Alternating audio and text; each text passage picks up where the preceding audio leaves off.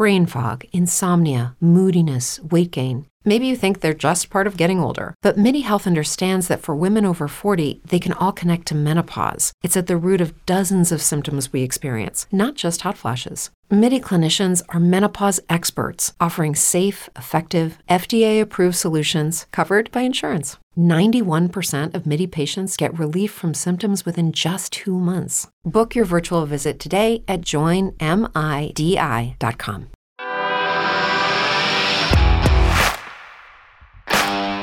Bienvenido a Esto también es política, el podcast que habla tu mismo idioma, con Mario Girón y Miguel Rodríguez.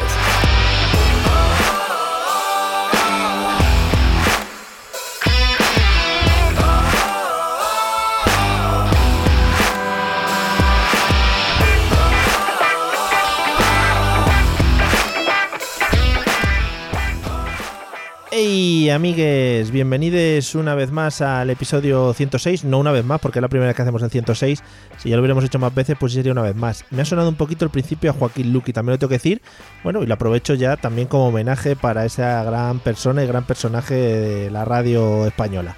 ¿Qué tal Miguel, cómo estás? Pues bien, la verdad es que hacía años que no pensaba en Joaquín Luqui, gracias por traerme este recuerdo a mi memoria en este día tan señalado. Claro, hoy es el, el Luqui's Day.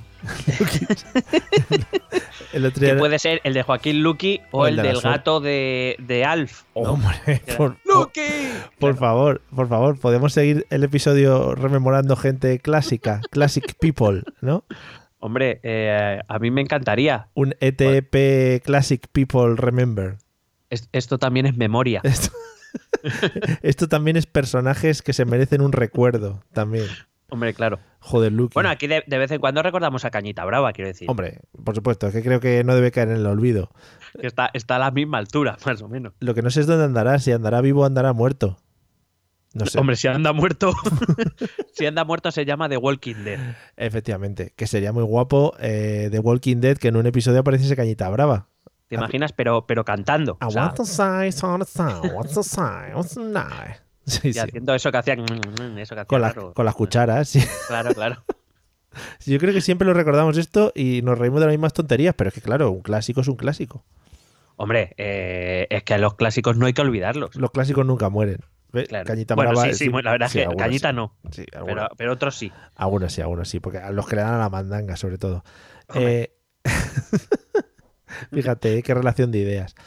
Bueno, amigos, episodio 106. Eh, vamos a. En este episodio vamos a retomar uno de nuestros grandes clásicos. También hablando un poquito de, clásicos de la vida. Vamos a retomar uno de los grandes clásicos de nuestro podcast. Eh, si no me equivoco. Eh, no te equivocas. lo pone el título, amigos, también, ya sabes, decimos lo de siempre. no hace falta que, que guardemos estos misterios así al principio del episodio. Pero, eh, pero a nosotros nos gusta. Que, O sea, quiero decir, aquí no hacemos daño, Mario. Pues a las personas que se están comiendo estos dos minutazos aquí sin haber dicho nada. ¿Sabes que en los, en los aparatos de para escuchar podcast eh, hay la posibilidad de saltar tiempo al principio? La gente dice, bueno, pues yo quiero saltarme siempre los dos primeros minutos, por ejemplo, de, de, política. Pues por eso cada vez lo vamos a alargar más. Vale. Para que te lo comas, quieras o no quieras. Con patatas estaría bien que los dos primeros minutos del próximo capítulo los pongas en silencio. Vale, no, no, o, yo cantando, por ejemplo, el cocherito leeré. o ruidos de la calle. Vale. Y pones el micrófono a grabar y suenan coches, niños jugando. Me veo yo por la calle ahora grabando gente. Vale. Oh, hombre. Guay, guay. Pues, eh, todo, sea por, todo sea por la risa. No tengo otra cosa que hacer, sí, sí, al final. Vale, vale, guay. Bueno, vamos a retomar nuestros especiales de corrupción bueno, están a nivel nuestros especiales, a nivel documentos TV. O sea, no sé cómo no nos lo ha comprado ya Netflix. Eh, sí, o equipo de investigación. Es que equipo de investigación está muy centrado en Gloria Serra y creo que de ahí no les sacas. ¿eh? Está como muy personalizado en ella. Sí, ¿tú crees que equipo de investigación dejó de ser equipo de investigación y ahora es Gloria Serra y CIA. Sí, Gloria Serra presenta equipo de investigación, porque ella lo que es investigar no investiga mucho. No, pero oye, le pone una voz muy interesante. Sí, estamos aquí en el barrio de no sé qué, pero si no estás entrando ni en el barrio, chica, si los planos los haces desde fuera. Anda que vas a entrar tú ahí en el barrio. Las 3.000 viviendas vas a entrar tú a que te vean ahí. Y no descartes que sea un croma. Hombre, pues puede ser, puede ser, porque Gloria Serra vale mucho dinero, esa señora. Está en formola ahí. Está, el seguro que está pagando ahí a tres media por él, por ella. Ah. O sea que, bueno, En a lo que vamos. Sí, a lo que vamos hoy. Eh, te he traído, bueno, la idea era traer un caso nuevo, que era el caso Nos, pero eh, al ir eh, tirando un poquito del hilo del caso Nos, pues eh, inevitablemente he tenido que cambiar un poquito y traerte el, el caso Palmarena. Yeah. Nos lo, ¿Por estaban, nos lo estaban pidiendo mucho ya también, ¿eh? Sí. ¿O no? ¿Por qué? Bueno, íbamos a, íbamos a traer el caso Nos porque ahí estaba la familia real eh, involved. Claro. O sea, quiero decir, Recordad que a partir de ahora somos comunistas monárquicos, o sea que estamos muy a tope con la familia real. hombre, claro, eh, aunque somos, yo, aunque sabes que más de Leonor. Sí, sí, sí, por supuesto. Eh, Froilán, pero más de Froilán, pero como Froilán no puede hacer nada dentro de la línea dinástica, pues nos quedamos con Leonor. Claro, Froilán nos hacía, nos daba las risas, pero es que lleva un tiempo desaparecido también. Pero ojo, Leonor, muy bien preparada, ¿eh? Hombre, La- es que habla, que habla árabe, es que habla árabe. La O princesa sea, preparada. Es una nueva película. No, no, preparadísima. Mejor que su padre va a ser. Sí, sí, sí, no, vamos, muy campechana además. Eh, bueno, pues eh, eso, y vamos a traerlo por las, por las risas de meter a la Casa Real aquí. El problema, bueno, el problema, no ningún problema. La cuestión es que, claro, Nos es una pequeña parte de un caso más grande. Entonces eh, hemos dicho, pues vamos a traer el gordo Claro. de, lo- de la primitiva. Sí, sí, sí, no. O todo o nada. Claro, entonces, aunque es verdad que se habla mucho del caso Nos por la repercusión que ha tenido el hecho de que estaban implicados Iñaki Urdangarín y, y Cristina, la infanta Cristina de Borbón, eh, en realidad el caso gordo gordo es el caso Palmarena, que eh, te voy a contar la, la historieta si te parece bien. Hombre, me parece genial. Eh, ya iremos hablando, pero Urdangarín con lo que prometía, ¿eh? Un gran deportista a nivel nacional, ganando oros. Ay, madre mía. y Luego, Y qué, y qué hijos más rubios, sí, altos, Sí, sí. de ojos claros, Qué o sea, qué bien hechos estaban. que están, bueno, están, están. están, están todavía. Sí, sí.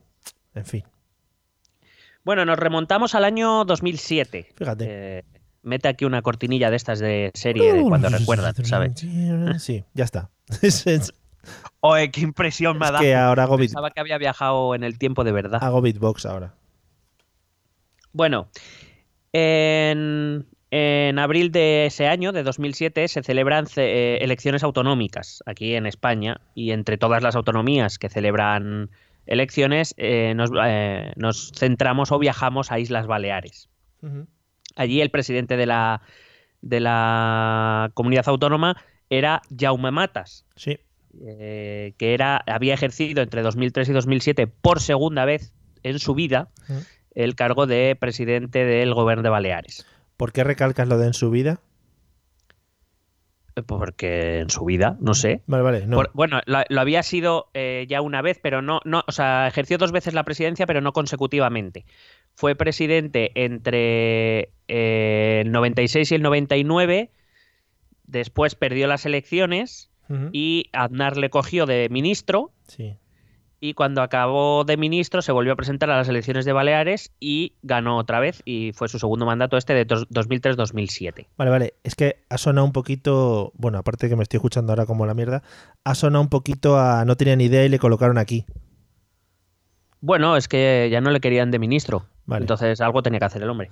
Claro. Eh, total, que Jaume Mata se presenta a las elecciones, las gana, es el partido más votado, pero se queda a un escaño de la mayoría absoluta. Sí. Total, que las otras tros- eh, tres fuerzas con representación en el Parlamento Balear, que eran el Partido Socialista de Islas Baleares, Bloc per Mallorca y Unión Mallorquina, Ujú. deciden llegar a un acuerdo y eh, ellos sumaban 30 escaños, el Partido Popular 29, eh, y le arrebatan el gobierno a Jaume Matas en el año 2007. Qué bonito, ¿eh? Cuando se alcanzaban esas mayorías sencillas, sin entrar en movidas. Y, y cuando la gente se coaligaba, aunque no ganaba las elecciones, y nadie protestaba, porque era lo natural. Qué fuerte, sí. Eh, pasa a ser presidente, presidente del gobierno de Baleares, Francesc Antic, eh, líder del Partido Socialista, que también eh, por segunda vez en su vida era presidente del gobierno de Baleares. Lo había sido justo en el periodo en que Jaume Matas era ministro. Sí. Y en ese mismo año, 2007, en octubre, llega una denuncia al, juzga- al juzgado de instrucción número 3 de Palma de Mallorca. El denunciante es un tal Mateu Cañellas, que en esos momentos es conseller de deportes del gobierno autonómico de Baleares, es decir, acaba de incorporarse al gobierno autonómico y se ve que cuando debe, debió abrir algún cajón, sí. pues se encontró unas cositas. Pero es, una denuncia, perdón, no sé si me oyes un poco mal o bien. No, te digo perfectamente. Vale. ¿Es una denuncia a nivel personal o como no, no, es del, lo hace como gobierno, se persona ah, como gobierno, pero él, digamos que desde él, denuncia lo que él se encuentra en su departamento. La cabeza visible. Correcto. Según esta denuncia, el anterior gobierno, el de Jaume Matas, habría autorizado un gasto de 90,6 millones de euros en concepto de construcción del Palma Arena, que no es otra cosa que el velódromo de Palma. Que desde, todo el mundo ha sabido que allí las bicis. Bueno, este velódromo fue inaugurado para la celebración del Campeonato Mundial de Ciclismo en Pista de 2007 y ha acogido algunos otros eventos, no demasiados, ¿eh? pero ha acogido algunos otros eventos como por ejemplo el del 40, no sé si el 40 o el 50 aniversario de Rafael como cantante. Hombre, es que yo creo que merece la pena solo por eso ya. También creo que en el Mundial de Básquet de España eh, fue sede del Grupo C, vamos, acogió la friolera de tres partidos. Eh, bueno, ¿cuál era? Bueno, quiero decir, pues que un velódromo haya costado 90,6 millones de euros. Como no sé a cuánto está el kilo de velódromo, pues no te puedo decir mucho. Es que era un buen parqué también, ¿eh? es de estos que no resbala y hay que meter muchas cosas, la pintura, imagínate, los vestuarios. y, cemento del bueno, o sea, quiero decir. Ahí no se escatimó en cemento, otra cosa no, pero cemento a tope. Entonces digo, bueno, pero ¿cuál es el problema? Bueno, el, problema es que el presupuesto que se aprobó no era de 90,6 millones de euros, sino de 48. Vaya. Quizá apareció un precio un poco inflado, a lo mejor, un poco. Bueno, que. Nada, una minucia. Las tuberías hay que cambiar al final, bueno, todo eso se lía. Y que son 42 millones, coño. Sí, es verdad, sí que. Bueno, eh, además recuerdo que cuando se empieza a investigar esto, la instrucción se va a alargar durante todos los años 2008, 2009, 2010, 2011. Es la época que empiezan a aflorar todos los casos de corrupción relacionados en general con la construcción y los que no también. Bueno, pues ante esta denuncia, el juzgado número 3 de Palma de Mallorca y la Fiscalía Anticorrupción inician una investigación del caso. Ellos lo que buscan es malversación de caudales públicos, es decir, mala utilización del dinero público. Buscan falsedad documental, como es posible que de un presupuesto de 48 millones se haya pasado a un gasto de 90. Hmm. Y buscan cohecho, en tanto en cuanto aquí alguien se ha beneficiado y habrá tenido que pagar por ello. A alguien de la administración. Total, que en agosto ya de 2009, dos años después de la denuncia, el juez Castro, eh, que, se hizo conocido a raíz de este, hmm. de este caso, ordenó detener a cinco personas que te voy a nombrar muy brevemente. Dime. Bueno, cuatro, te voy a nombrar cuatro. Eh, José Luis Ballester, más conocido como Pepote Ballester. Claro. Lo que mola de, perdona, lo que mola de todos estos casos es que se ponen motes y eso para mí me vuelve loco. Aquí no hay muchos, ¿eh? Oh. Aquí no hay muchos. es decirte que solo Pepote y luego Iñaki Urdangarín que firmará sus correos como el, como el duque empalmado. Pero en fin. Eh, hay solo dos, pero son Pepote y el Duque Empalmado. O sea, quiero decir, parece como Pepe Gotera y Otilio. Sí, sí, parece un cómic. Los domingos en el país semanal, Pepote y el Duque Empalmado. En fin. Bueno, este José Luis Pepote Ballester, que había sido medallista olímpico, eh, era el exdirector general de deportes del Consell de Mallorca, o sea, que manejaba el tema de los deportes en Mallorca, para que nos entendamos. Sí. El segundo era Rafael Durán, portavoz del Partido Popular en el Ayuntamiento de Palma. Jorge Moisex, gerente del consorcio Palmarena, es decir, de la, eh, digamos, de la institución pública que gestionaba el velódromo. Y eh, Miguel Romero, que era director de una agencia de comunicación llamada Nimbus. Eh, esta empresa Nimbus era contratada por el gobierno balear para la campaña de publicidad del Campeonato Mundial de Ciclismo 2007, que era para lo que se había inaugurado el velódromo. Sí. Esto, hay, seguro que quien eh, siga nuestra serie de corrupción eh, sabe perfectamente que, esto ya ocurre cuando se empieza a contratar profesionales de la comunicación y campañas de publicidad y estas cositas. A los banners ahí, dale a los banners. Métele dinero ahí. Bueno, ante esta situación, unos días después, Jaume Matas, el expresidente ya de la, eh, del gobierno balear, solicita declarar voluntariamente ante el juez Castro. Algo huele raro porque querer ir al juez voluntariamente. Ya. Malo. Eh, la próxima vez que el juez llamará a Jaume Matas será en calidad ya de imputado. Bueno, en 2009 Jaume Matas anuncia el 29 de marzo que abandona el Partido Popular. Al día siguiente el juez Castro ordena su ingreso en prisión provisional Suspicious. con fianza de 3 millones de euros, rebajada después a 2 millones y medio, una rebaja muy importante. Por supuesto, Jaume Matas no sabemos cómo, a pesar de que él dice una y otra vez que él nunca se ha enriquecido Hmm. con su actividad política, eh, Jaume Matas pudo abonar 2,5, Pero bueno. bueno, 3 millones primero y 2,5 millones Eh, pero después. ¿Quién no tiene ese dinero, no? En el banco. Yo lo, hombre, yo en el banco no, yo lo tengo debajo del sofá. De Ah. hecho, mi sofá, tú te no te puedes sentar en mi sofá de lo alto que está. Sí, sí, de todos los billets y monedas que tengo. Tú además lo que hiciste en monedas, ¿no? Dijiste también monedas de 10 céntimos para disfrutarlo más. Hombre, y que, y que eso, cuando alguien lo quiere robar, se lo piensa dos veces. Claro, dice, joder, ¿qué me voy a llevar? Un puñado de esto no me da ni para salir. Pues sí, efectivamente. Al final haces lo mejor. Si es que la gente luego al final, con billetes de 500, no se para a pensarlo. No. Eso te lo llevas muy fácil. Claro, eso además luego no te lo cambian en ningún sitio, ¿eh? Hombre, eso, eso huele, huele de lejos. Hombre, ¿qué estás haciendo tú con 500 euros? No, que lo saca de... Venga, hombre, la saca del banco. Flipado. Drogainómano. Puedes seguir.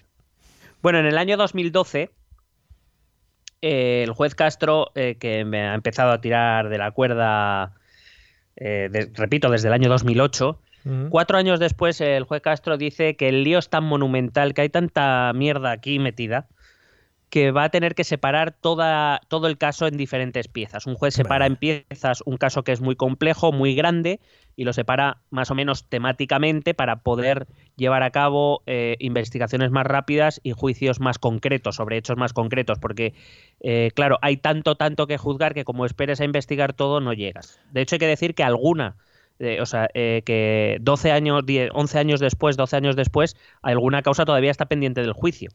Que, O sea n- que- no es la primera vez que argumentas esta frase con alguno de los casos de corrupción que hemos tratado, también te digo. Sí, correcto, ya hemos visto alguno separado por piezas. Mm. Entonces te, te he traído un poco un repaso breve de las 28 piezas Oh, en las que Oh, fue separada mamá. el caso Palmarena. Pues adelante con ellas. Muy, muy breve, lo voy a intentar Vale. hacer lo más breve posible. La pieza número uno investigó un supuesto soborno de José Luis Moreno. Sí, sí, José Luis Moreno. O sea, es como decir un supuesto soborno de Rockefeller o, o de Monchito. Pero es José Luis Moreno, Ah. el José Luis Moreno. De- José Luis Moreno. Pero el real, real, real one. De- Joder, el único. O sea, Ah. el José Luis Moreno que todos conocemos. pero solo puede haber uno en España, ¿no? José Luis Coño, Moreno. Ro- Rockefeller, te Vale, lo vale. estoy diciendo. Vale, Y. Macario. Vale, vale. Bueno, Rockefeller y Macario eh, habrían sobornado supuestamente a Jaume Matas Pero- con 250.000 euros Joder. en relación a recibir un trato de favor en IB3, que es la televisión pública balear. Es decir, que recibirá eh, contratos como, por ejemplo, eh, la celebración de galas de inauguración de temporada y este tipo de cosas. Madre mía. Entonces, eh, José Luis Moreno supuestamente le habría dado eh, 250.000 euretes a Jaume Matas, les habrían concedido eso y luego, pues José Luis Moreno, eh, digamos que mm, Ah. factura al gobierno balear por estas cosas. ¿Qué te digo? Tú, porque cuando te imaginas a José Luis Moreno negociando, te lo imaginas con Monchito o con Macario en los brazos, ¿no? Y hablando con él. En plan, bueno, Macario, ¿qué te parece el negocio que hemos hecho? Eh, En plan, que le diga, Macario, creo que este señor no está entendiendo con quién está hablando. Toma, Moreno. Sí, claro. ¿Sabes? Así todo. El otro, pero qué contento estoy.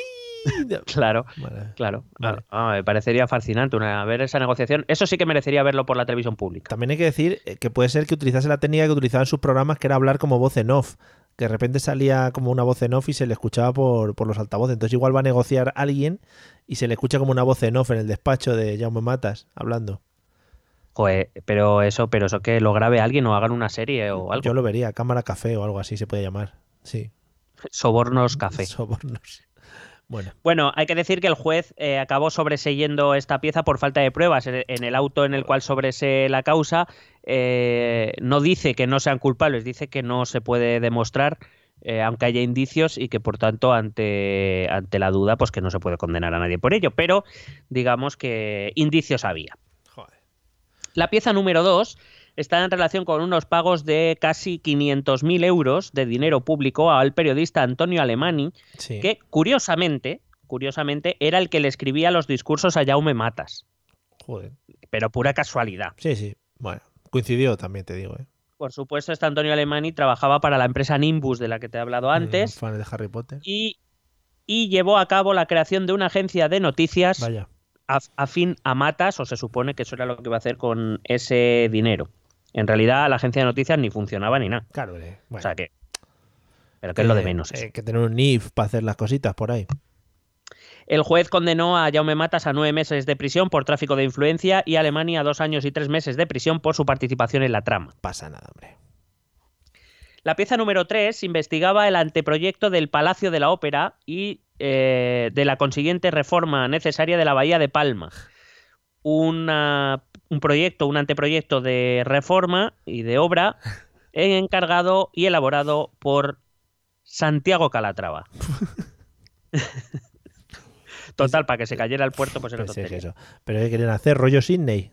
¿Meter una ópera Sí. ahí? Qué bonito. Sí que... Eh, claro, iban a poner el, el Palacio de la Ópera junto al, al puerto deportivo, que eh, entonces había que, claro, había que hacer reforma de adaptación del puerto porque normalmente cuando uno eh, construye un puerto, normalmente no prevé que va a haber un teatro allí, claro. ¿no? Entonces, claro, quizás no, no, no- no tenga las condiciones Sí. necesarias para eso y había que hacer una reforma. Lo que son las, las columnas gordas. Las columnas gordas, eso se cae. Eh, Calatrava, o sea, puede ser la persona que más dinero se ha llevado del Estado español, ¿no? De, Y de otros, me atrevería sí, a asegurar. Sí, sí. Esos puentes rebaladizos ahí en Venecia. Muy bonitos, por cierto. Bueno, este anteproyecto estaba valorado en 1,2 millones de euros. Poco me parece. y había sido encargado por el gobierno balear y que no se, y que no se aprobó, no se terminó de aprobar. Bueno, Cuidado con esto, eh, que esta historia es muy buena. La prohibió la Junta Electoral Central. ¿Por qué? Preguntarás, ¿qué pinta la Junta Electoral Central aquí? Bueno, es, es- es una pregunta que se hacen muchos últimamente. Bueno, eh, la Junta Electoral Central lo prohibió porque el proyecto pretendía aprobarse un mes antes de las elecciones de 2007 vaya. digamos que la Junta Electoral entendió que era un acto eh, electoral y que desde luego eso no se podía hacer y mucho menos con dinero público, evidentemente. Claro, si a ti te anuncian una mega obra con mucho trabajo para, tra- para, para los mallorquines, porque ten en cuenta que estamos en el año 2007 cuando la crisis ya empieza a hacer sus pinitos, eh, pues claro, la gente te vota, coño. Claro. Porque aquí votamos mucho por la infraestructura, por, por un poco por el cemento. Hombre, aquí nos ponen un buen teatraco ahí, dice, teatraco además, ¿ves? Teatraco. Y dice, pues para adelante con ello. Claro. Total, que eh, la Junta Electoral Central paró el proyecto y es que además el proyecto, o sea, el proyecto que se iba a presentar ya era el de Santiago Calatrava. Y es que un proyecto de 1,2 millones de euros con dinero público se tiene que sacar a concurso, cosa que el gobierno balear no había hecho, por las razones que fueran, Bueno, pero no lo había hecho. Total, que Matas fue condenado por este, esta tercera pieza a siete meses de cárcel por tráfico de influencias y pagar 1,4 millones de euros al gobierno balear. muy bien. Bonito. La pieza 4 trataba de la presunta financiación de la campaña electoral de 2007 del Partido Popular de Islas Baleares con dinero público procedente del gobierno.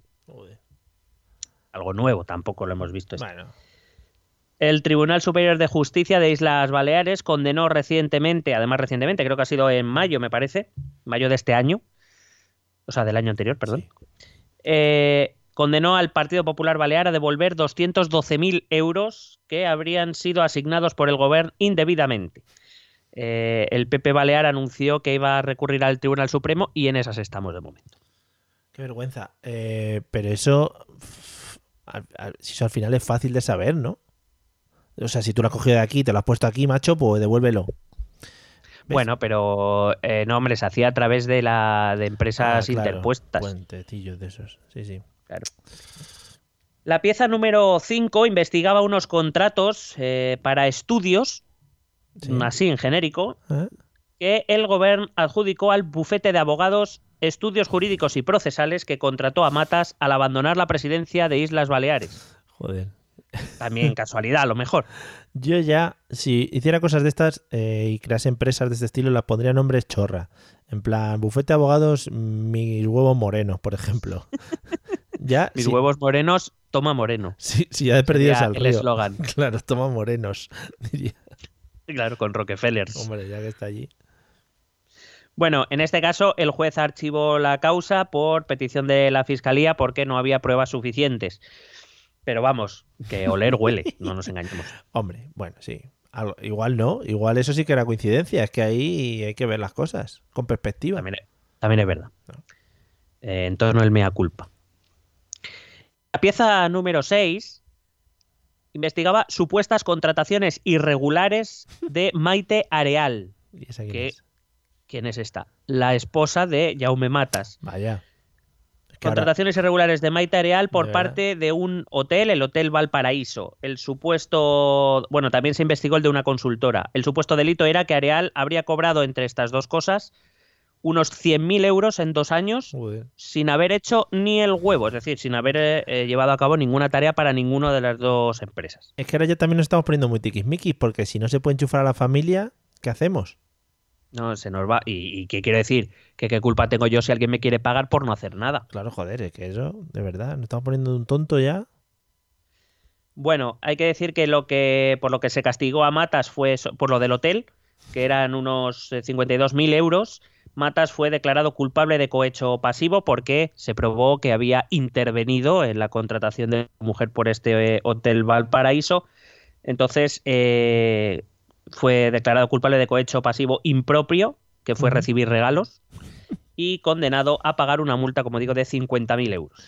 Mola un montón porque tú te das cuenta de toda la, todo lo que ha hecho esta gente, porque hasta ahora solo has hablado de Jaume Matas y de las, de las bueno, y de alguno relacionado también en, en alguno de los puntos. Sí.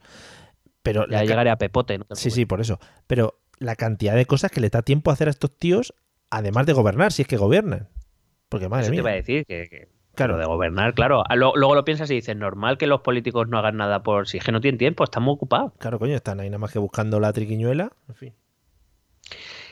La pieza número 7 investigaba la adjudicación de determinadas obras del Polideportivo Príncipes de España de Palma.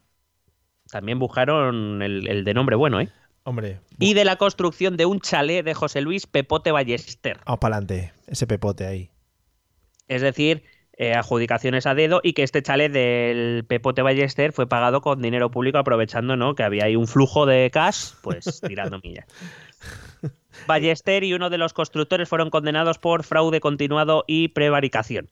Pero a ti no te pasa, por ejemplo, que tienes dos tarjetas en la cartera y que a veces te confundes y pagas con otra. Pu- puede ser eso. Mm, ¿Sabes? La verdad es que no me pasa, pero podría pasarme. Podría pasarte, claro. O sea, da aquí la duda a la gente. Ya, ya. Lo único que, que a lo mejor las dos tarjetas son mías y en cualquier caso lo acabaré pagando yo.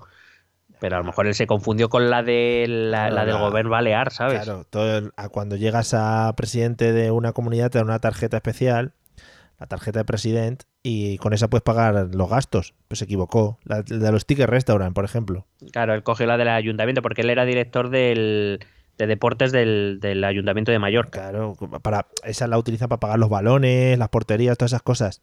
Se equivocó. Redes nuevas. Claro. Claro. Y dijo, esta tienes un saldo de mil euros tal, y se gastó 42 millones o lo que fuera. Y bueno, Y mira que fue al polideportivo y dijo, pero ¿dónde están las redes que he comprado? ¿Qué has comprado? Aquí no ha llegado nada. Claro, ah, pues voy a, ver- voy a revisar y pasó la tarjeta otra vez. claro.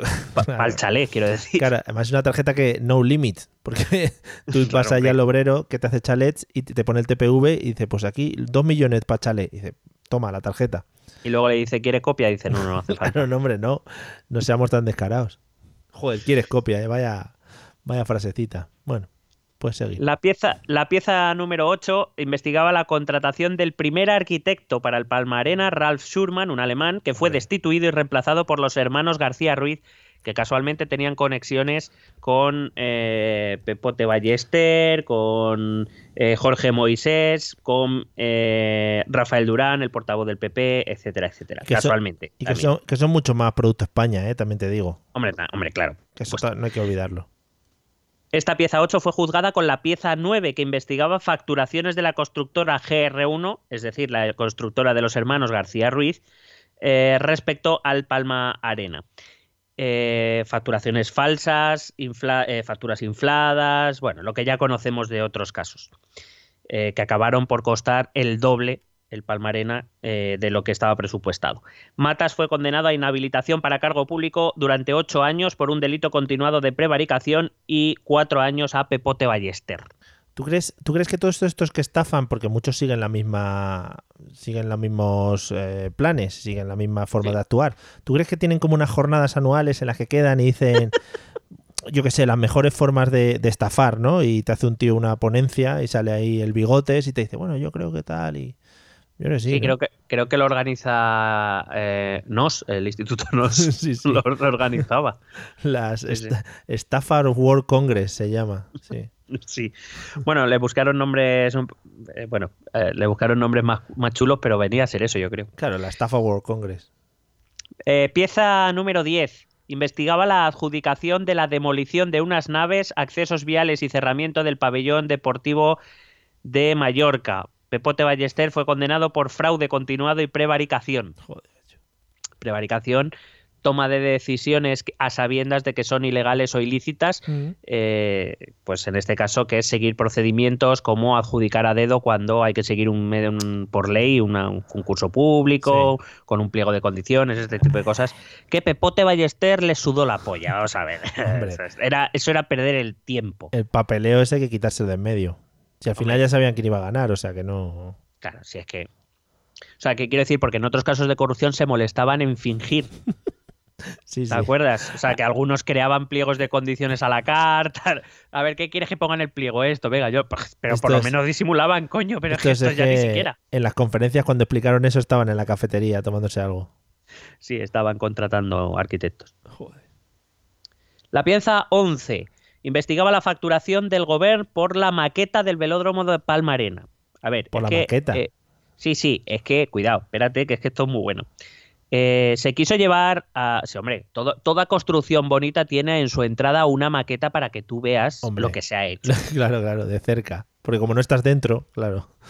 Claro. Y entonces, no sé cómo llevas tú el tema de maquetas, del coste de maquetas. Hombre, mínimo millón arriba, millón abajo. La maqueta. Ha pasado, ha pasado. Ah, vale, vale.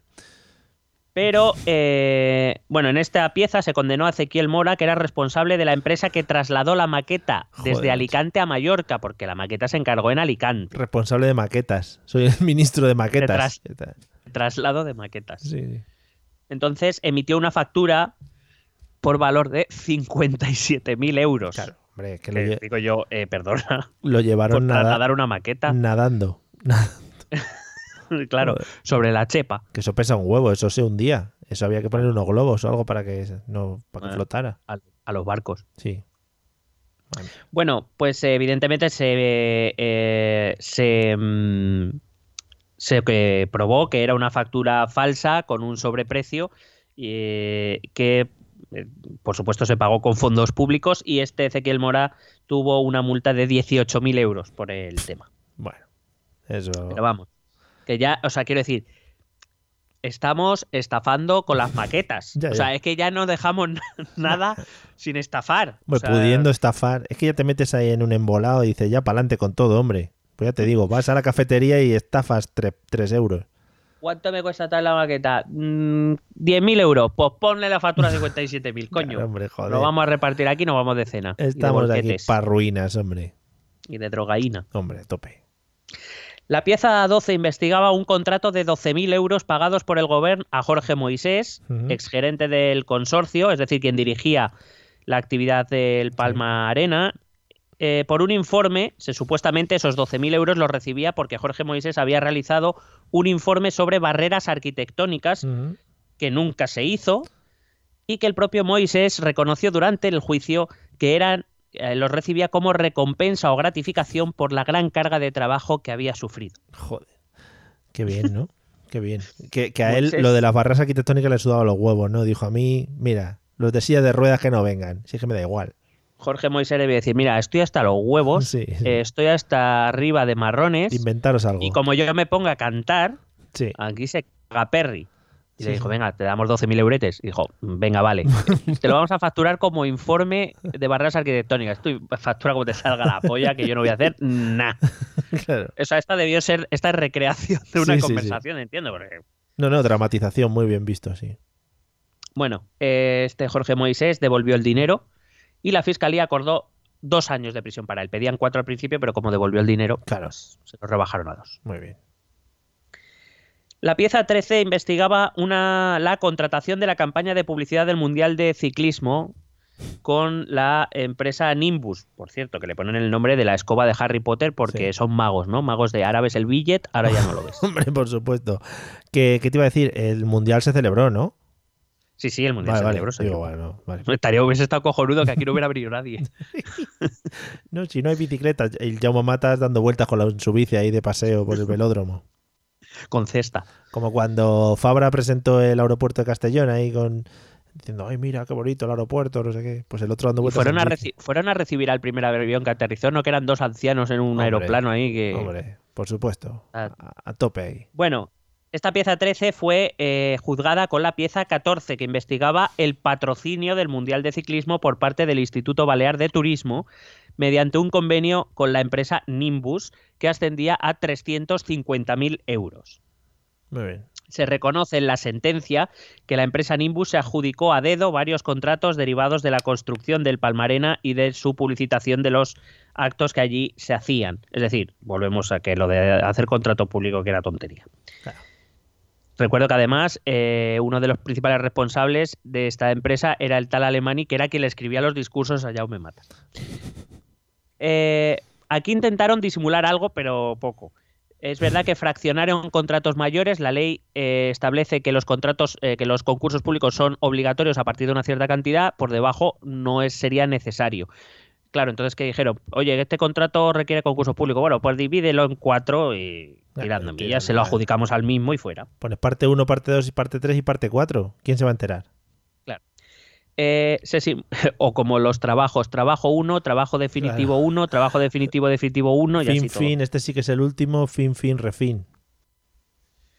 Eh, se fraccionaron, como digo, se fraccionaron contratos mayores, se simularon ofertas inexistentes.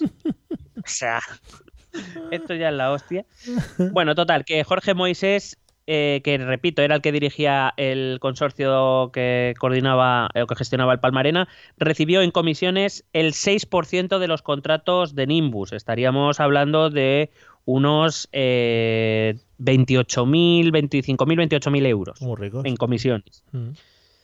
se condenó a Jorge Moisés a dos años de cárcel y el y Pepote a siete años de inhabilitación para cargo público. Joder, macho. Pieza 15.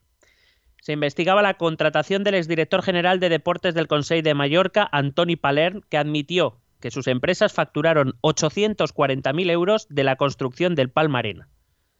Eh, en material, eh, en herramientas, que nunca, que nunca dio. O sea, que quiere decir que yo te doy las facturas como Claro. si me hubieras comprado, así, tien- así puedes eh, justificar 840.000 pavarrios, yo me llevo una comisión, evidentemente, y aquí no ha pasado nada. En martillos y, y clavos ahí. Venga, martillos.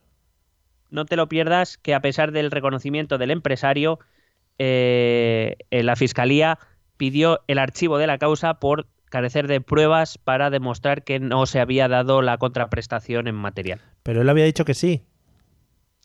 Le había dicho que sí, pero que las facturas eran falsas, que no se correspondían con el servicio otorgado. Pero la Fiscalía...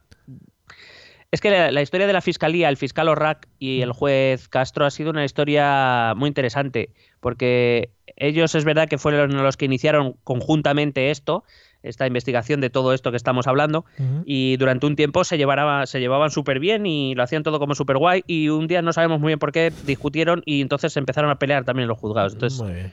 pues bueno, algunas decisiones de la fiscalía no se entendieron mucho. A tope. Hola, mire. Pero bueno, sobre todo, sobre todo fue a raíz de la, de la imputación de la infanta. Hombre, decir. la infanta de naranja. Eh, hola, amigo, he matado a una persona. No, no, es que el fiscal dice que no. No, pero es que sí, mire, que traigo aquí la cabeza. No, no, pero es que no, es que no. No lo vamos. Bueno, es que en, teor- en teoría, eh, a ver, la confesión no, no tiene por qué ser necesariamente eh, porque igual eres- condenatoria. porque igual o sea, quiero decir, porque tú puedes, tú puedes confesar algo que no has hecho porque, por lo que te sea, presionan. ¿eh? Porque te presionan o lo que te sea. presiona por extorsión, por lo que tú seas, entonces Porque tú eres confiesas idiota, y puede sí. ser que tú no seas el culpable de lo que se te acusa. Ya, ya. Entonces, No, a siempre una, una confesión evidentemente es algo importante, pero no es eh, única condición para culpar a, para condenar a alguien. Sí. Guay. Pieza 16, fraccionamiento de contratos para eludir concursos públicos. Muy bien. O sea, lo que viene siendo un día normal en España. claro, hombre. Es que de verdad se ponen de tiquismiquis. Bueno, esta pieza será juzgada con la pieza 17 que investiga cobro de comisiones en la construcción del velódromo. Claro. Otro mismo día en España, el mismo día. Joder. claro, coño, pero eso no era normal en cualquier pueblo. Pues se ve que sí, pero en cualquier caso debe haber tal lío que las piezas 16 y 17 se juzgarán conjuntamente porque todavía no han podido ser juzgadas, están a la espera de juicio. Madre mía. La pieza 18 investigaba el sobrecoste en la adjudicación del videomarcador a la empresa Smart Vision Ahí estamos. por valor de un millón de euros por una pantalla. Madre mía, pero es que es- tú eso, o sea, yo me imagino las reuniones en plan lo que comentabas antes. Oye, que necesitamos un videomarcador aquí. Bueno, te cobramos por el video. Hombre, súbelo más, hombre, si aquí estamos trincando todo. Que trinca tú también, joder. Claro, coño, el videomarcador. Ahí- Tú un cacho, yo otro, y aquí felices todos. joder. Claro, hombre, ponle ahí sonidos y, y machingans y de todo ahí al videomarcador. Claro, o sea, si habiendo dinero. Hazle lo del tintón, tintón, tintón. Pero dame una pantalla gorda. Claro, en pantalla y gordaca y que lo vamos a usar. Ya verás cuando venga Rafael, que lo va a petar el videomarcador. En cualquier caso, esta pieza fue archivada por petición de la fiscalía. Pues ya estaban ya hartos, hartos de vivir. Están hasta la polla ya de juicios y de investigar. Hartos. La pieza 19 investigaba la facturación en concepto de ayudas a la pista de ciclismo. Que yo creo que esto ya es como random. O sea, tú pon cosas ahí de ciclismo, lo que tú quieras. Claro. Ayudas al ciclismo, pues ponlo ahí. Claro, hombre. Joder. En cualquier caso, esta pieza fue archivada. Para, también tiene que, eh, porque los velódromos suelen tener una inclinación, tienen que poner ahí la marca, a ver cómo, cuánto se inclina, la ayuda. Y... Hombre, que la, y que la pista de no usarse también se desgasta. O sea, Claro. quiero decir, se, se- Claro, se claro. deteriora, ¿sabes? Le sale moho y hongos y cosas de esas. Ten en, ten en cuenta que si se hace un velódromo y se usa más para poner escenarios o pistas de baloncesto, Uh, se jode. pues Sí, sí. quiero decir, Ujú, a sí. lo mejor no estaba preparado para eso y se deteriora y eso hay que pagarlo. joder. Antes, cuando Indurain hacía lo del récord de la hora y eso, que eso se hizo muy famoso, ahí sí se usaban los velódromos, pero ahora. ¿Para qué? Ahora, ¿quién, lo, ¿quién hace esto? claro, Nadie. nadie. Las piezas 20, 21, 22 y 23 Ujú. investigaban facturas menores a Nimbus eh, y a eh, la, arquite- y la, la empresa de arquitectura eh, GR1, la de los hermanos García Sí. Ruiz, también archivada. García Ruiz, eh, es que, que madre mía, qué nombre más español, coño, hay los dos apellidos, no hay más. Eran García Ruiz, ¿no? Sí, sí, no sé, sí, sí. GR, García Ruiz o, o Romero. Bueno, sí, podían ser González Romero, ¿sabes? Sí. Pero- González Romero suena más a jamones y quesos. Jamones González Romero. Sí. Eh, la pieza 24 fue conocida en los medios baleares porque no sé, supongo que algo hablaría los medios nacionales, pero yo me he mirado los medios de Baleares, que son los que seguían el caso ahí día a día, porque era súper emocionante, era lo más emocionante Hombre, que pasaba, salvo cuando iba la familia real a Marivent. eso sí que el verano. O el balconing también, ¿eh? O el, bueno, el balconín es que se ha se ha trasladado mucho a Salou y Magaluf. Es que, Claro. ya. Bueno, la pieza 24 fue conocida como el caso Palacete. Hombre, bonito ese. Muy bonito nombre. Que se inicia por una denuncia ciudadana, se- se- según he leído en algunos diarios eh, baleares, por eh, estes- estos ciudadanos, eran ciudadanos cercanos a la órbita del PP. No sé. Por el sospechoso crecimiento del patrimonio de Jaume Matas. En uno de los testimonios se decía que eh, Jaume Matas fue a la reunión con un fajo de billetes de 500 euros que se le notaba en todo el bolsillaco de la chaqueta.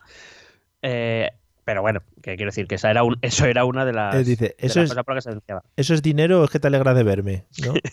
Sí, solo que en la tetilla izquierda lo veo complicado, Ah, pero tío, bueno. si lo llevas en el pantalón, digo, que molaría que el llamo mata ya se le fuera a la cabeza y dijera, pues yo voy a ir a trabajar en jirafa, ¿no? Y aparecían ahí, ¿qué pasa? Aquí estoy, venga, y cuando llego la mato y nos la comemos, venga.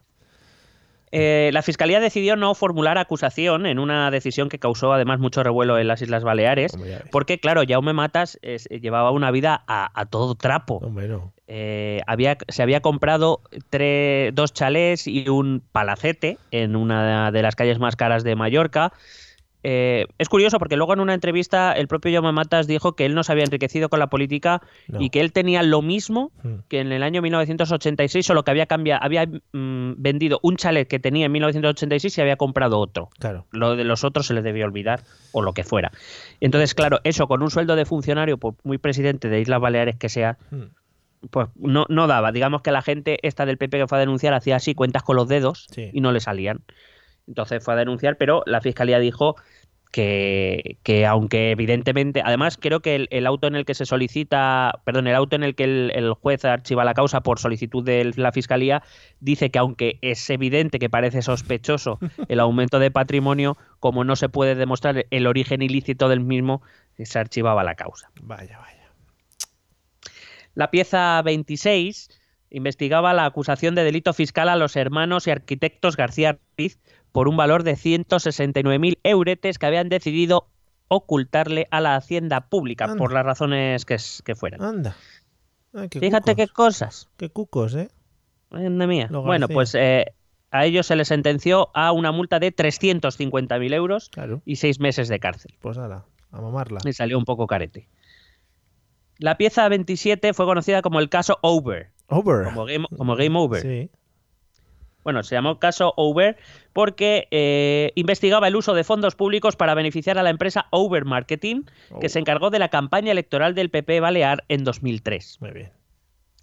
Eh, Matas admitió en el juicio que el PP Balear tenía una caja B donde dijo- iba ingresando las comisioncitas Y dijo, los, hombre. y los donativos. Dijo, como todos, ¿no? Ahora que no se podía. Vaya. A mí esto me lo enseñaron en la calle Génova. M. Rajoy.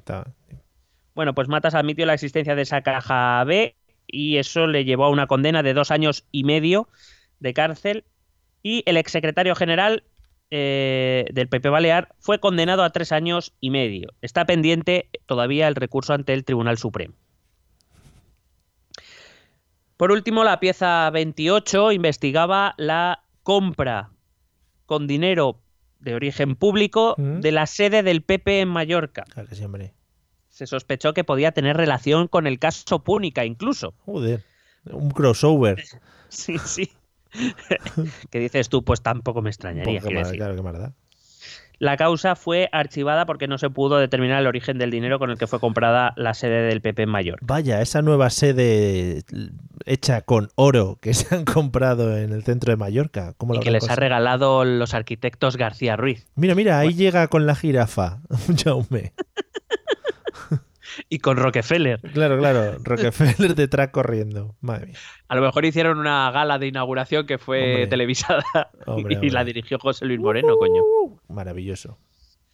Bueno, y eso sí, si los eh, oyentes han estado atentos, antes he pasado de la pieza 24 a la pieza 26. ¡Uh! ¡Qué loco! Mm. Y es porque la famosísima pieza 25 es el llamado caso Nos. Hombre, ahí estamos. Nos, con dos OEs, tilde en la primera O. Pues nos han favor. echado horas de televisión todos, desde Telecinco hasta la 1, ¿eh?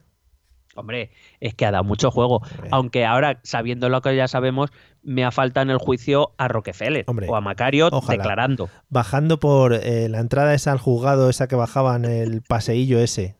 Joder, madre mía. Haciéndole toma morena a los periodistas y José Luis Moreno así como regañándole. Sí. Como, no hagas eso, por Rockefeller. Por favor, ¿sabes? Rockefeller, sí, sí, dándole en el pico. Bueno, em, hay que decir que la información del caso Nos empieza antes del caso Palmarena. Empieza en el año 2006.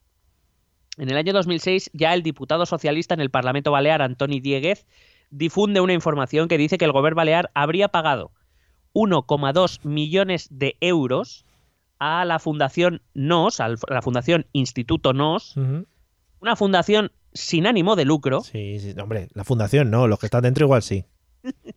para que se celebrara en Palma de Mallorca un Sí, foro sí. internacional, El foro, sí. un foro internacional sobre turismo y deporte. Sí, sí, sí. En noviembre de 2005 se había celebrado ese foro. El evento duró tres días y su repercusión fue extraordinariamente nula.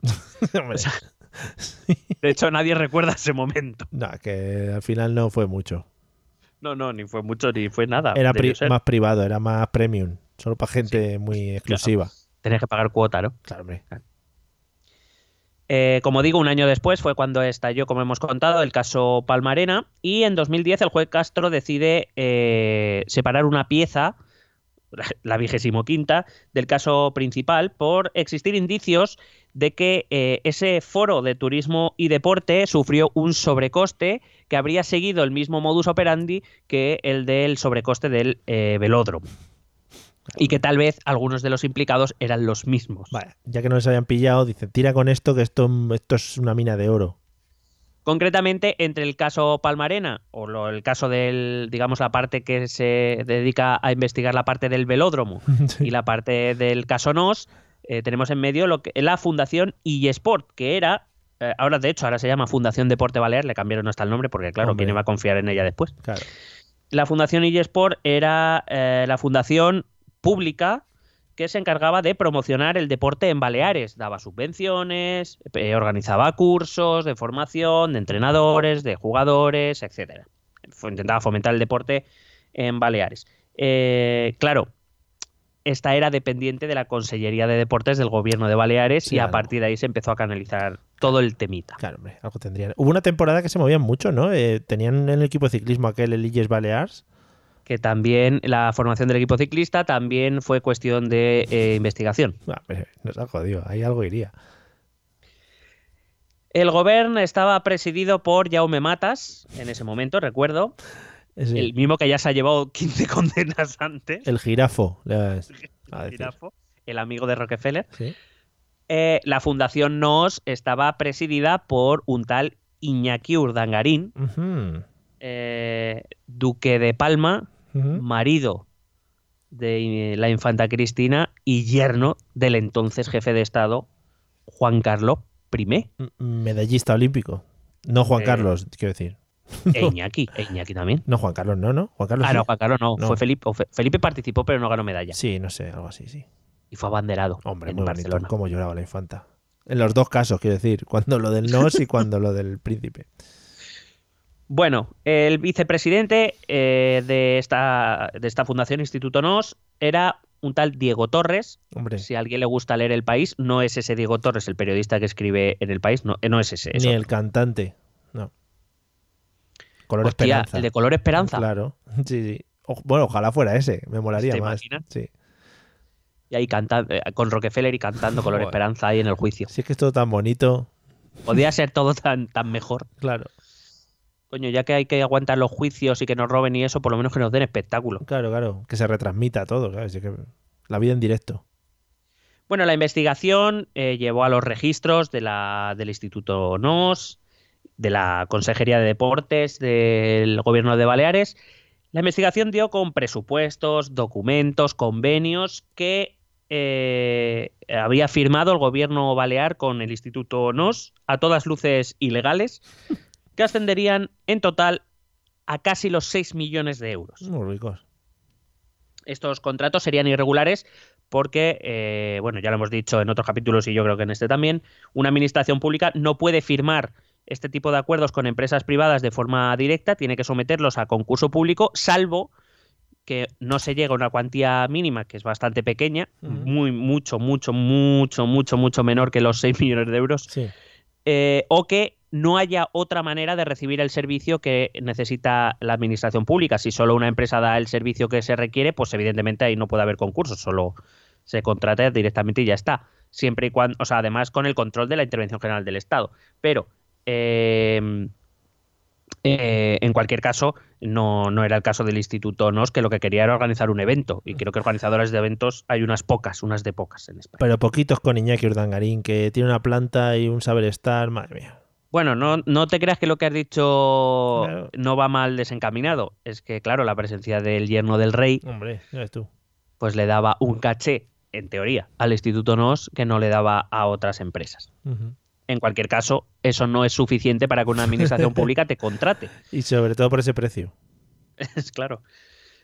Eh, Además, se, calculaba que además de esos contratos ilegales que ascendían a casi 6 millones de euros, se calculaba que se podrían haber eludido el pago de impuestos a Hacienda por más de 230.000 euros. Hmm, el 12 de diciembre de 2011, eh, de 2011, la Casa Real reconoció en una charla, en un desayuno informativo con la prensa, ¿Eh? reconoció que eh, tal vez el duque de Palma había llevado a cabo un comportamiento no ejemplar. Vaya. Esto sin que todavía supiéramos demasiado porque además había secreto de sumario. Lo siento mucho. Eh, y ese mismo día se anuncia que el duque de Palma es eh, oficialmente apartado de la agenda de la Casa Real. Dos días después se publican informaciones de que para desviar ingresos a Belice, eh, que es un paraíso fiscal, Sí. Urdangarín y su socio Diego Torres utilizaron, cuidado a esto, eh, que lo he leído y me he quedado compungido, utilizaron para desviar esos ingresos una fundación de ayuda a niños discapacitados. Bonito. ¿Quién se va a meter a investigar eso, no? Por los pobres niños. El 18 de diciembre se publica que el rey Juan Carlos I conocía, desde hacía cinco años, las actividades fraudulentas de su yerno y que de hecho se filtra que fue la propia Casa Real quien ofreció lo que necesitaba al juez Castro para eh, seguir la investigación y pocos, pocas semanas después imputar a Iñaki Urdangarín. Claro. Aquel discurso de Navidad de aquel 24 de diciembre fue uno de los más míticos que ha dado Hombre. nuestro rey Juan Carlos y eh, mm, nos, nos ha parecido conveniente traer al recuerdo Sí. una, de, es- una parte pequeñita de ese discurso, de esa declaración que tanto sonó eh, en aquel 2011. Escuchemos.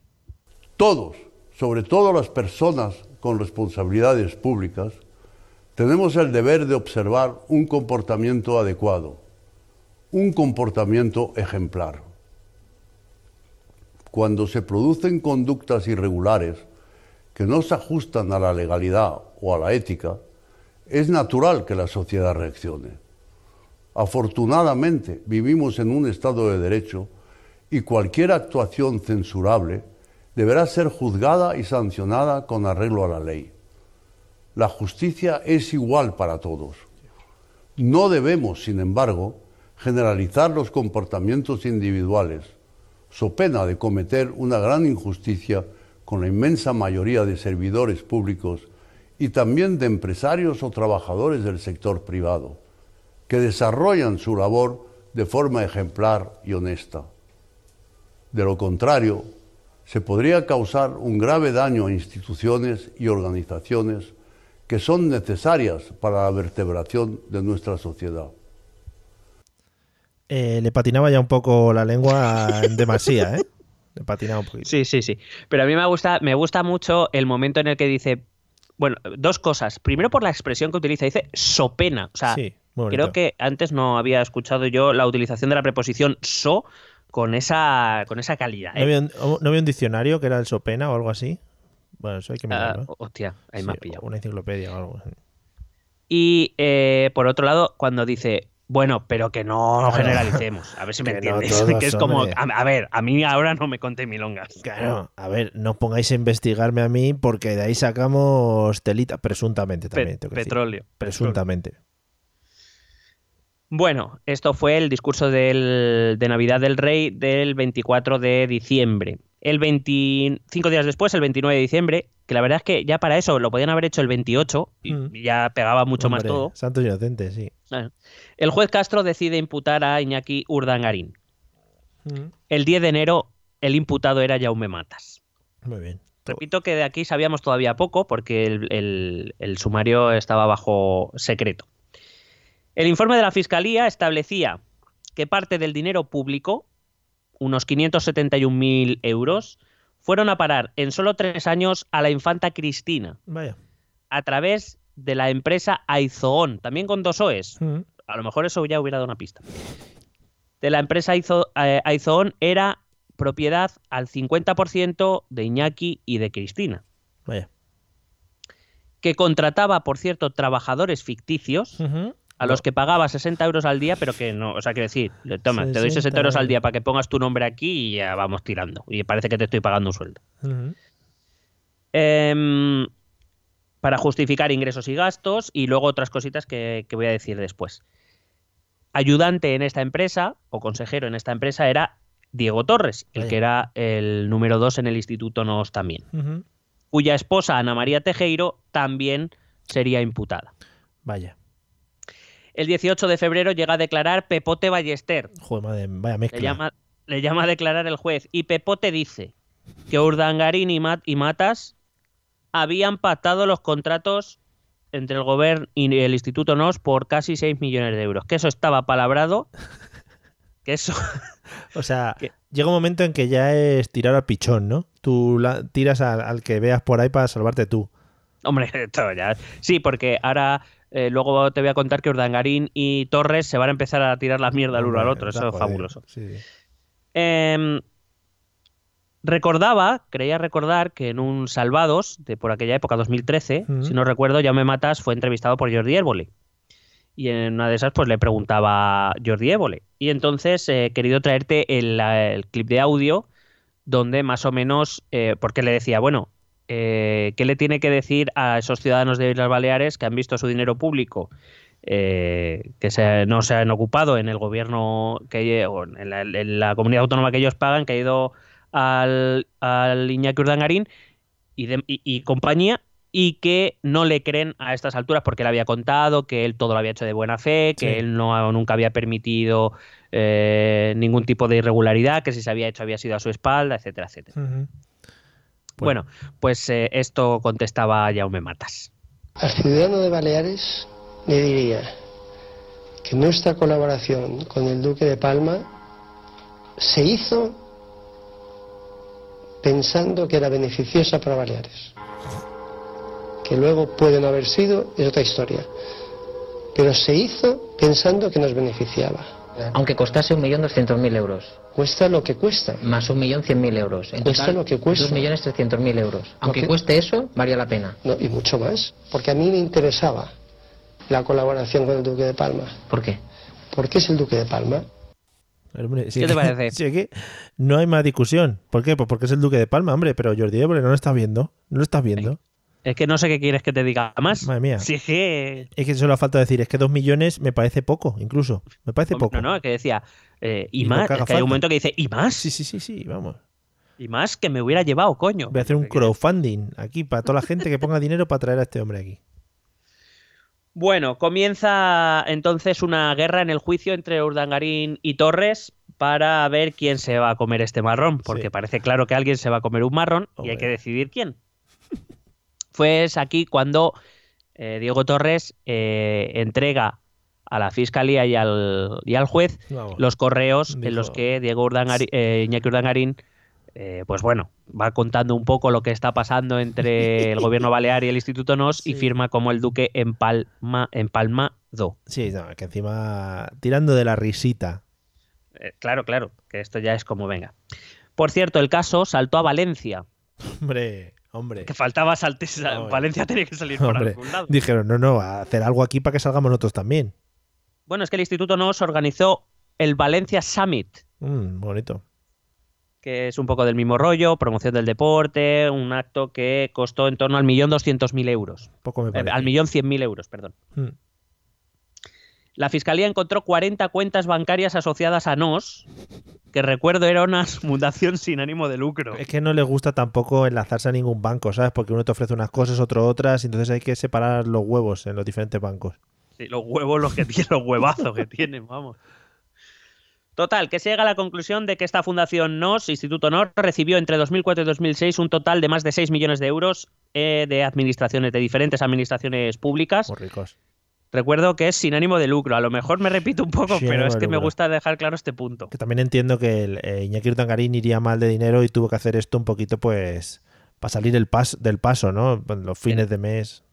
Ten en cuenta que tienen, ¿cuántos son? ¿Cuatro o cinco hijos? Claro, claro, hay que dar de Cuatro, comer a que- eso. No sé, cuatro, eso hay sí. que pa- Eso hay que pagarlo. ¿eh? Con lo, lo grandes que tienen que ser esos niños, imagínate, del padre y de la madre, pf, madre mía, esos comen por Hay que, tres. sacar hay que sacar dinero debajo de las piedras. Claro, hombre, los niños tienen que comer caviar todos los días, ¿eh? ¿qué, qué quieren? Bueno, en el juicio eh, se intenta acreditar que el instituto no recibió ese dinero por servicios de consultoría estratégica, Joder, chato. Mm. que no, no tengo muy claro qué es, que debe ser algo, ¿eh? no digo que no, pero que es como, mm, Bueno. pero puede ser algo más concreto. Claro, como la consultoría es algo que queda así un poco en el aire, bueno, yo, tú me consultas y yo te digo cosas, ¿no? ¿Quién me- ¿Dónde ha quedado eso reflejado?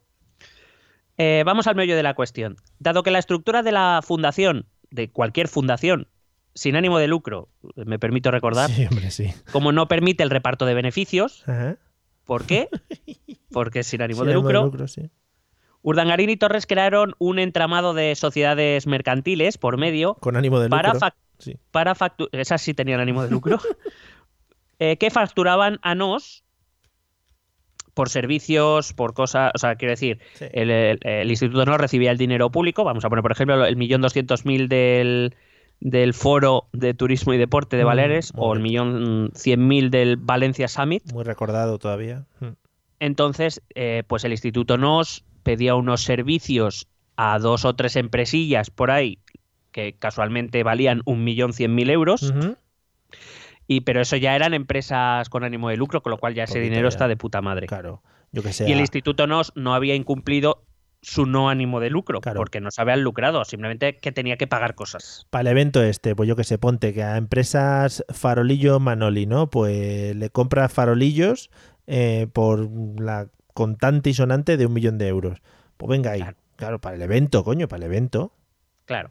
Total, que, que era. Total, que allí en, la- en el instituto NOS, pues salían todos los lereles hacia bolsillos.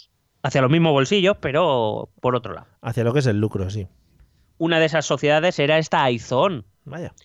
cuyos socios, como digo, eran al 50% Iñaki y Cristina, y que empezó a tener, de repente, muchos ingresos, una empresa que básicamente no hacía nada. Hombre. Pero es que estaba haciendo consultoría estratégica. Eh, claro, claro. Eh, claro, eh, como digo, eh, tenían contratada a una señora que cobraba 60 euros al mes por poner su nombre en un contrato de trabajo, así pues eso, la parte del salario, pues parecía que salía de allí y tal, pero lo que pasa es que ahí ya se metió Hacienda. Y cuando se mete Hacienda ya Apague vámonos. Sí. Claro, la cuestión es que para evadir impuestos, esta empresa, la empresa Izon, incluía en sus cuentas de resultados mogollón de facturas deducibles, pero que no eran otra cosa que gastos personales de Iñaki y Cristina. Hombre. Entonces, ¿qué pasa? Que, eh, claro, una empresa cuando reparte beneficios tiene que hacerlo de, fo- o sea, siguiendo la ley y no lo estaban haciendo, con lo cual, como hay menos beneficio eh, porque pagaban facturas personales de Iñaki y Cristina, pues menos impuestos de sociedades que pagaban, claro. Y además Iñaki y Cristina, como metían todo gastos personales en, en Aizón, Sí. su patrimonio no crecía y por tanto no pagaban el IRPF que les tocaba. Vaya. Total que, Pues nada, que hay que recordar, de todas maneras, que en- nuestros impuestos han pagado una educación completa a nuestro príncipe y nuestra ahora rey y nuestras infantas Ajá. y hay que recordar cómo Cristina estaba completamente completamente fuera de la realidad. Vamos a escuchar lo que decía en el juicio Cristina. ¿Le consta a usted si la sociedad Aizón celebraba juntas? Y en caso afirmativo, ¿asistió usted a alguna junta de accionistas de Aizón? No, yo nunca asistí a ninguna, a ninguna junta de, de Aizón. Ni tan siquiera para la aprobación de cuentas anuales, que es una formalidad obligatoria, ni tan siquiera para eso usted se reunía específicamente con su marido. No, ni, ni para ese asunto ni para ningún otro. Entonces, ¿podría explicar usted el motivo por el que consta su firma en diferentes actas de Aizón, si dice que no asistía y que no se celebraban, de hecho? Pues eh, me las pasaban a la, a la firma y, y por la confianza que tenía en mi marido y en sus, sus- en sus asesores, pues la, la- la firmaba, pero no, no hay ninguna otra razón. Pues oye, pues muy bonito. Pues claro, es que hay, que conf- hay que confiar en las parejas también, ¿eh? Que eso es muy bonito. Este mensaje se ha dejado atrás de toda esta intervención. Hombre, eh, quiero decir, hay que, hay que entenderlo. Ella confía en su marido, pero me encanta cuando dice, pero usted se ha reunido con su marido en algún momento para algo. Esto, no, la verdad es que no, ni para eso ni para nada. Ya, ya, no, o sea, a mí me, esto me me, la ese momento. Yo tenía tarjetita de crédito y para adelante. Bueno, eh, Urdangarín básicamente será el entramado NOS. y Urdangarín dijo que todo era cosa de sus asesores fiscales y Torres, Sí. que él no sabía cómo funcionaba nada, que él solo, digamos, que ponía la cara y la, pre- y la, la figura eh, pública que era, lo cual no se lo cree nadie, pero ahí estaba. Eh, Y eh, bueno, esto discurrió en el juicio que ya fue sentenciado y si te parece bien, pues te digo las principales condenas y con esto acabamos. Yeah. Iñaki Urdangarín, eh, ah, bueno, hay que recordar que la audiencia de Palma eh, dictó una sentencia, pero que la que vale la- es la última tras recursos del Tribunal Supremo, que es lo que voy a decir. Ujú. Iñaki Urdangarín fue condenado a cinco años y diez meses de prisión, a siete años y medio de inhabilitación y a una multa de 512.533 euros Justos. por delitos de prevaricación, malversación, falsificación de documento público, fraude a la administración, tráfico de influencias y delito contra la hacienda pública. Muy bien. Todo. Diego Torres fue condenado a cinco años y ocho meses de prisión, nueve años de inhabilitación y multa de 775.248 euros por prevaricación, malversación, falsificación de documento público, fraude a la administración y delito contra la hacienda pública. Jaume Matas fue condenado a tres años y ocho meses de prisión y siete años de inhabilitación por prevaricación, malversación, falsificación de documento público y fraude a la administración. Que ya se la sudaba también, ¿eh? No, que sí, ya llevaba ahí un cúmulo ya. Y la infanta Cristina, hubo más condenados, pero he ido a los, Los más top, importantes. los top, sí. Infanta Cristina fue eh, condenada con responsabilidad civil a título lucrativo. Es decir, no fue condenada penalmente, sino civilmente. ¿Eso qué quiere decir? Significa, lo que viene a decir es que la infanta Cristina fue beneficiaria directa a través de su empresa Izón de fondos obtenidos ilícitamente, que se aprovechó de ello, que los disfrutó, fruto de una actuación responsable, es decir, ella acaba de reconocer en el audio que a pesar de que era socia eh, de una empresa, ni iba a las juntas y firmaba lo que le daban sin leerlo, etcétera, es decir, que no puede eh, aducir, o sea, puede aducir desconocimiento, pero no irresponsabilidad, porque era su sociedad y si ella firmaba, en el momento que ella firma, se convierte en responsable, pero sí la responsabilidad criminal, es decir, para que nos entendamos, Cristina se aprovechó del dinero, Bueno, Cristina como si fuera mi colega, la Sí. infanta La Cristina La Cristi. se aprovechó del dinero obtenido ilícitamente, pero no fue no cometió conscientemente ningún delito, Ya. porque evidentemente no sabía lo que estaba pasando. Vaya, vaya. Eh, y fue condenada, como digo, a esa responsabilidad civil a título lucrativo y a pagar una multa de 136.950 euros. Muy bueno.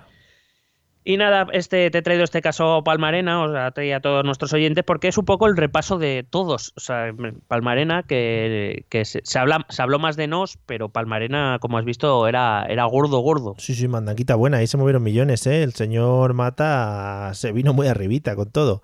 Pero yo creo que es como la historia de todos los casos de corrupción que hemos hablado. Al final te pones, te pones, te pones y como nadie te para, dices, pues para adelante con todo esto, ¿no? Claro. Eh, vamos a ver. Si, si yo hago esto y nadie me dice nada, pues pruebo otra vez y pruebo otra vez y pruebo otra vez. Y cuando me he dado cuenta, pues tengo tres chales de más. Claro, y dices, joder, es que se me ha ido de las manos. Vamos, lo que decíamos antes, la historia de España. Eh, o sea que... Sí, básicamente. Vale. Bueno, pues nada, amigos, otro caso de corrupción de este bonita piel de toro que os hemos traído y analizado. Además, como nos gusta ahora, dividir las cosas en punticos, en cosas separadillas, Hombre, eh, hay, que, hay que hacer listas de todo. de todo, listar todo y, poner, y ponernos a la cola. Como hacemos aquí en España, todo hay cola, el autobús, todo, para todo hay que ponerse en la cola. Vamos a escuchar los métodos de contacto que van a hablar de los contactos con los que podéis hablar con nosotros. Pasarnos, yo qué sé, si necesitáis crear un velódromo o algo así, somos expertos y podemos facturar. a ver, algo, algo que, que se utilice poco. Una, una pista de curling, por, ejemplo. Por ejemplo, por ejemplo, una pista de curling con velódromo, por si acaso quieres dar una vuelta. Claro. Bueno. Que utilizaremos para conciertos. Hombre, por supuesto, el de David Pipal. Oh, Eh, qué bonito. Es verdad. Escucharos los métodos de contacto. Hacer el favor, ¿eh? ¿Quieres preguntarnos algo? ¿Proponernos algún tema? ¿Exponernos tu opinión? Ponte en contacto con nosotros. Es muy fácil. Envíanos un correo electrónico a esta dirección. Esto también es política.gmail.com. También puedes escribirnos en nuestra página de Facebook. Esto también es política. O en nuestra cuenta de Twitter, arroba etepolítica. O si lo prefieres, visita nuestro blog. Esto también es política.wordpress.com. Recuerda que puedes suscribirte a nuestro canal de YouTube. Y si quieres charlar con nosotros directamente, únete a nuestro grupo de Telegram. Busca el enlace en nuestras redes sociales. Porque tú también formas parte de Esto también es política. Bueno, hasta aquí el episodio número 106, que se dice pronto. 106, ¿ves? Muy pronto. No hace falta. Pero Bueno, muy pronto además. Sí. Bueno, má- más, rápido que pronto, también te digo. ¿eh? Más Muy pronto no es. Sí, efectivamente. Eh, no sé si le hemos dicho a nuestros oyentes, eh, no me acuerdo en el 105 si hablamos de ello, que estamos intentando oh, ver un poco de Operación Triunfo. Hay- Sí, yo hay- lo he intentado, ¿eh? Hay que confirmarlo, hay que confirmarlo. ¿Vas a aguantar a la, a la gala 2 o ya te has retirado? Mm, hmm, es que ya me estoy dedicando un poco más a ver los vídeos de YouTube de cuando hay movida. Porque una cosa he de dejar clara, se ha notado mucho que este año han metido a gente para que haya movida. Sí, ¿no? Hombre, ¿Tú crees que la eh, rapera los del año pasado eran muy aburridos porque no se peleaban y este Sí. año han metido carnaza.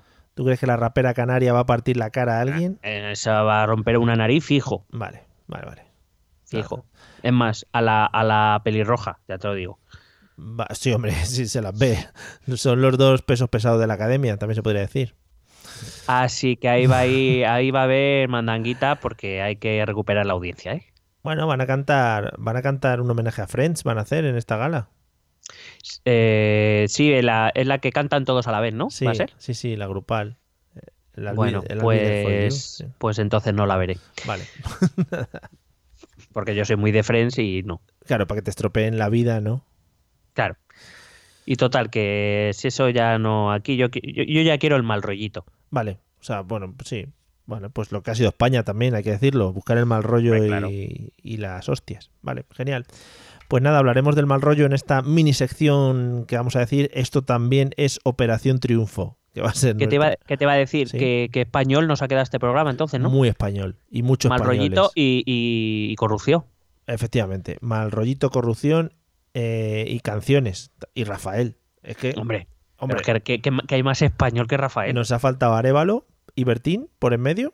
Y ya hubiéramos bueno, pero hemos, pero hemos sacado a José Luis Moreno, cuidado. Ya, ya, ya, sí, es verdad, es verdad. Bueno, eh, bu- bueno pues voy a decir Santiago Abascal y con eso ya terminamos. Y Vale. su casco. Y su casco. Madre mía. Por ¿eh? favor, que alguien convenza a Rocío Monasterio para que se haga una foto con el casco también. ¿Cómo le queda al que, ya, marido? que eh? ya he visto al al Iván de no sé qué, como- ¿Cómo no me acuerdo cómo se llama. Con muchos apellidos. Sí, Espinosa de los Monteros, me iba a salir de las cosuras, no sé por qué.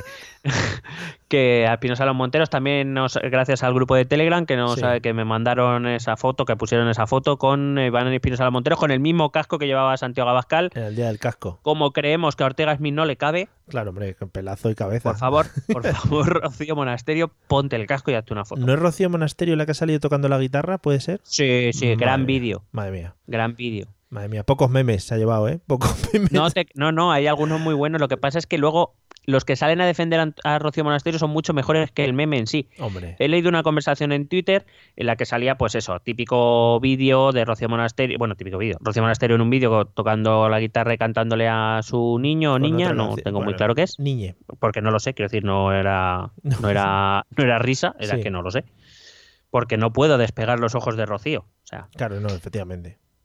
y, y en, hay una conversación que dice... Eh, ay, espera, que te la busco. Rellena un momentito, que la tengo Sí. aquí a mano. Bueno, pues nada, mientras que Miguel va buscando la conversación, yo también os, eh, ya que hemos hablado del grupo de Telegram, si alguno ha llegado hasta este punto, podéis entrar en www, bueno, o sin www, yo qué sé cómo se pone, t.me barra ete eh, política y ahí habláis con la gente. Somos 250 y tantos ya, o sea que está muy bien la cosa.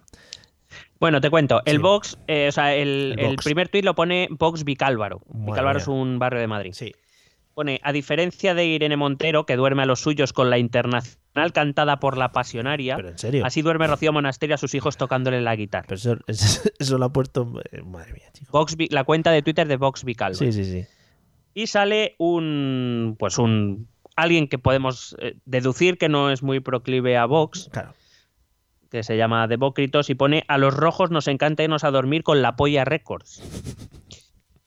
A lo que Vox Vicálvaro responde, con Records seguro, lo otro no tenéis jijiji. Joder, macho. A lo que Demócritos responde, a, los ro- eh, a lo que tengo tantas pollas como tú neuronas.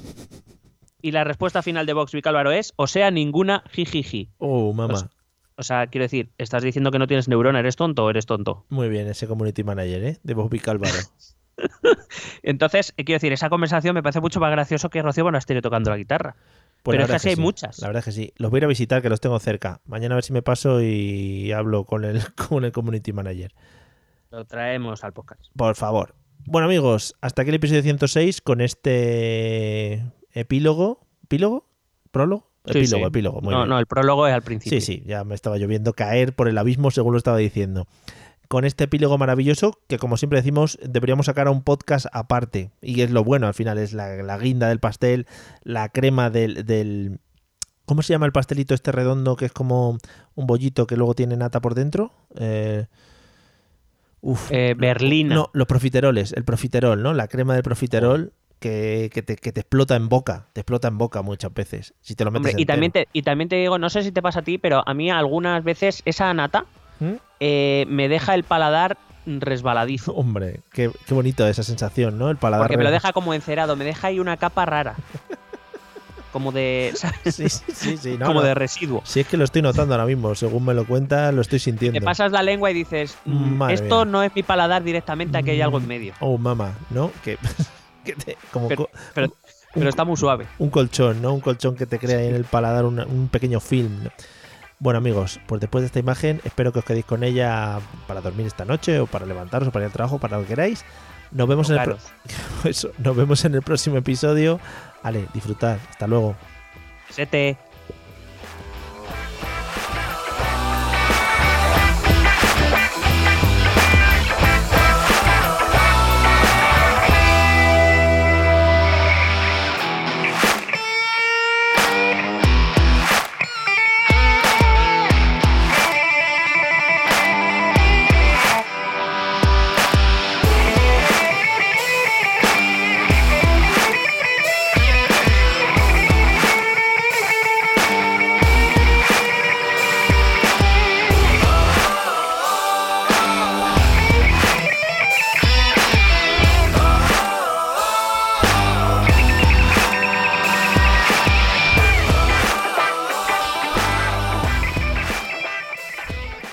Hello, it is Ryan, and I was on a flight the other day playing one of my favorite social spin slot games on chumbacasino.com. I looked over the person sitting next to me, and you know what they were doing?